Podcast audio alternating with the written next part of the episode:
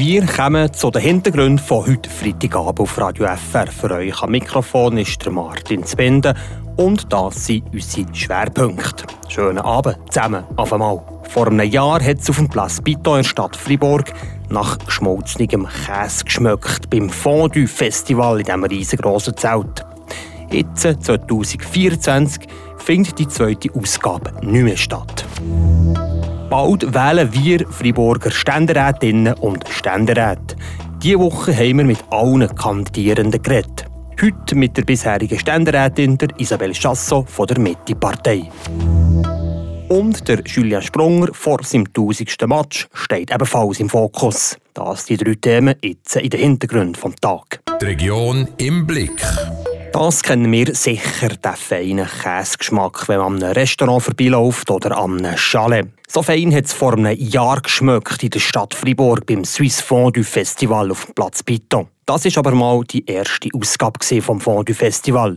Im 2024 findet die zweite Ausgabe nämlich nicht mehr statt.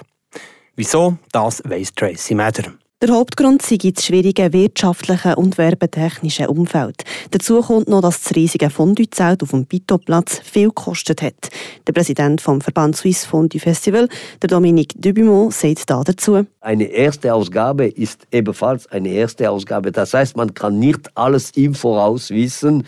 Äh, wir sind Menschen und wir müssen auch die lebendige Erfahrung erleben und etwas äh, schnell korrigieren mögen. Aber das Modell ist ein gutes Modell. Darum soll das Modell bzw. Konzept wenig geändert werden, wenn es irgendwann wieder könnte stattfinden Die Ansprüche, die Zielsetzungen, also der wirtschaftlichen Kreise, Verbände wie Terroir Fribourg oder äh, Freiburg-Region oder alle diese Akteure des Festivals äh, haben die noch die, den gleichen Anspruch. Aber es muss in der Zeit und in der Gestaltung noch vielleicht besser definiert werden. Nach der ersten Ausgabe im November 2022 sind unter anderem die Preise für das Fondue kritisiert worden. Außerdem sind Leute teilweise ewig lang angestanden und sind nicht wirklich satt worden. Dominique Dubimont ist klar, dass es auch da Anpassungen braucht. Man muss die Kosten senken aber es braucht Zeit und es braucht Professionalität, es braucht Geld. Wenn die, Akteure den Akzent anders so setzen müssten, müssen wir auch darauf rechnen. Stellt sich die Frage, ob der Rückhalt der Bevölkerung gefällt hat. Schließlich braucht das Fondizelt sehr viel Strom, was in Zeiten einer Energiekrise vielleicht auf Kritik stößt. Ein paar Kreise haben sich die Frage gestellt, ob es vernünftig war, mit Erdöl eigentlich das Zelt heizen zu dürfen. Wir haben uns bereits die Frage gestellt, wie man für eine nächste Ausgabe ökologischer dieses Zelt heizen möchte. Aber bei uns war es natürlich kein Grund, auf eine nächste Ausgabe zu verzichten. Sagt Dominique Debumont, Präsident vom Verband Swiss Fondue Festival. In diesem Fall gibt es für das Festival vorerst eine Verschnaufpause, um ein paar Sachen zu optimieren. Wenn das es voraussichtlich wieder könnte stattfinden, steht noch in den Sternen. Bald wählen wir die Friburger Ständerätinnen und Ständeräte. Diese Woche haben wir jeden Mittag mit Kandidierenden geredet. Heute ist die bisherige Ständerätin Isabelle Chassot von der Mitte-Partei im Fokus gestanden. Die 58-Jährige ist seit 2021 in der kleinen Kammer. Ehemalige Staatsrätin, Präsidentin für PUC im Fall Credit Suisse und in der Außenpolitischen Kommission vom Ständerat. Im Beitrag von Renato Forni hat Isabel Chasse unter anderem über steigende Krankenkassenprämie geredet. Ihr Lebenslauf ist lang. Friburger Staatsrätin, Chefin vom Bundesamt für Kultur, Ständerätin und Präsidentin der PUC im Fall der Credit Suisse. Isabelle Chassot wohnt in Ganspako, ist in der Mitte-Partei und 58. Im Bereich Krankenkassen kritisiert sie das Parlament von der letzten Legislatur, wo immer gegen Alain Berset gestimmt hat. Damit wir die Kosten bremsen können, müssen wir effektiv jetzt die Reformen einläuten, die nötig sind.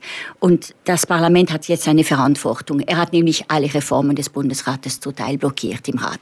Ich, ich denke, wir dürfen kein Tabu mehr haben. Und deshalb die Einheitskasse oder Regionalkassen zumindest. Das muss man jetzt wirklich anschauen.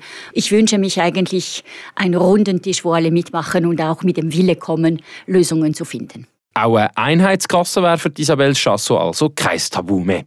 In den Energiefragen da hat sie ebenfalls eine klare Meinung.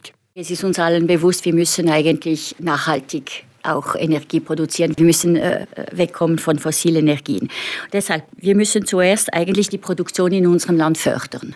Es gibt Projekte, wo das Parlament einverstanden war. Das sind diese 14 eigentlich Wasserkraftprojekte. Das ist das Schweizer Gold, sage ich immer, in der Energie ist die Wasserkraft. Und ich hoffe wirklich, dass jetzt äh, vor allem auch äh, die äh, Naturschutzorganisationen sich diesen Projekten dann nicht widersetzen. Zurück zum Atomstrom, das wird Isabel Chassot nicht.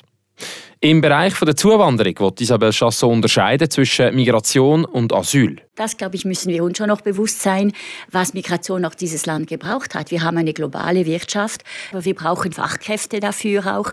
Und das war der Teil, der gekommen ist dafür. Im Asylbereich, das heißt vor allem die Schlepper, müssen wir auch dagegen kämpfen. Und die Leute, die eigentlich einen negativen Asylentscheid bekommen, die müssen auch zurückgehen. Ich, ich bin da konsequent. Solidarische Hilfe ja, bei Ablehnung vom Gesuch aber nein. Und zum Schluss noch das Kerngebiet. Da ist Isabel Chassot in der Außenpolitik daheim. Wir haben eine schleichende Erosion, die schlecht ist für die Wirtschaft, die schlecht ist für die Forschung, die schlecht ist für die Studierenden. Wir haben ein Problem in Elektrizität, in der Gesundheitsversorgung. Alles Fragen, wo wir eigentlich auch mit unseren Nachbarn und mit der EU auch zusammenarbeiten müssten. Einige schlagen auch Kapital daraus und denken, man kann allein souverän sein in dieses große Europa gegenüber 460 Millionen Menschen. Das Problem der Schweiz, die brauchen also globale Lösungen. Und vor allem wird Isabel Chassot die Verhandlungen über das Rahmenabkommen wieder aufnehmen. Ein Beitritt in die EU, das ist für sie aber tabu. Das ganze Gespräch mit allen Kandidierenden könnt ihr übrigens auf Frappgan nachhören.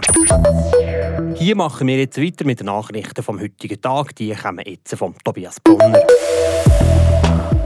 Freiburger Wählerinnen und Wähler haben falsch zusammengesetzte Wahlunterlagen gemeldet. Einige Listen wurden doppelt ausgehändigt, während andere fehlten, wie der Kanton mitteilt.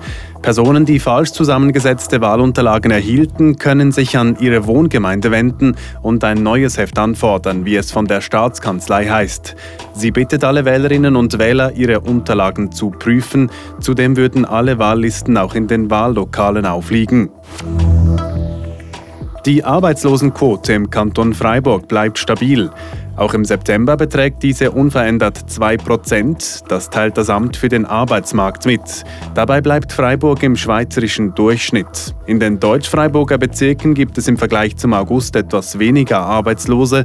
Im Seebezirk liegt die Quote bei 1,2% und der Sensebezirk weist mit 1,1% die tiefste Arbeitslosenquote im Kanton auf. In beiden Bezirken sank die Quote jeweils um 0,1 Prozent. Und noch zum Sport Fußball. Nationaltrainer Murat Yakin hat für die kommenden EM-Qualifikationsspiele wiederum den Heitenrieder Michel Abischer aufgeboten. In Bologna stand der Mittelfeldspieler in dieser Saison bis auf eine Ausnahme immer in der Startelf und führte die Rosso Blue einmal gar als Captain auf den Platz. Der Freiburger Goalie Yvonne Vogo figuriert ebenfalls im Aufgebot. Die Schweiz spielt nächsten Donnerstag in Israel und Mitte Oktober in St. Gallen gegen Belarus. Wenn nichts Außergewöhnliches passiert, wird der Gotteron-Captain Julien Sprunger am Samstag seinen 1000. Match in der National League bestreiten. Der Julien Sprunger zeichnet sich als clubtreuer Spieler aus, als guter Teamplayer und Vertrauensperson, aber nicht nur. Auf dem Eis hat er einen unglaublichen Goal-Instinkt. Schießgoal aus unmöglichsten Winkeln ist der Goalgetter vom Dienst.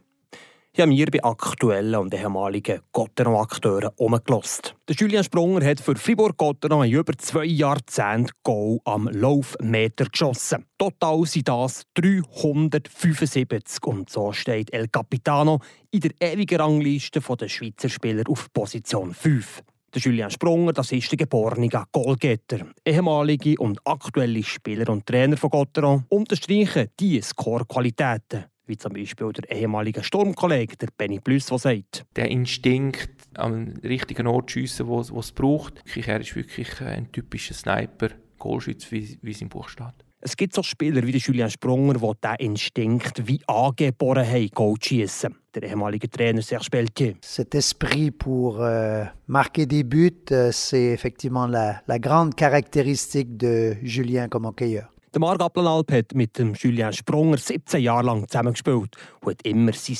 Positionsspiel bewundert. Am richtigen Ort stehen, am richtigen Zeitpunkt, ob das manchmal bewusst ist oder ob das einfach sein Körper so macht, dass er dort ist, wo er muss sein. Das kann man nicht äh, alles lernen. Man kann vieles lernen, aber das alles, äh, so wie er es hat, glaube ich nicht. Nein. Noch als Gitterli-Bub, also als Junior, hat Julian Sprunger sein Debüt in der Saison 2002-2003 gegeben. Dann war Mario Rotaris noch Captain und beschreibt Julian Sprunger als Spieler so. Das ist das, was man auf dem Eis einfach merkt. Er hat einen gewissen Killerinstinkt. Das ist natürlich klar, wenn du so groß bist und so lange Arme hast und so lange Stöcke hast, dann deckst du einfach viel mehr ab vom Eis in der Defensive. Aber es gibt ja auch ganz andere Optionen in der Offensive. Äh, das ist schon sehr eindrücklich bei ihm.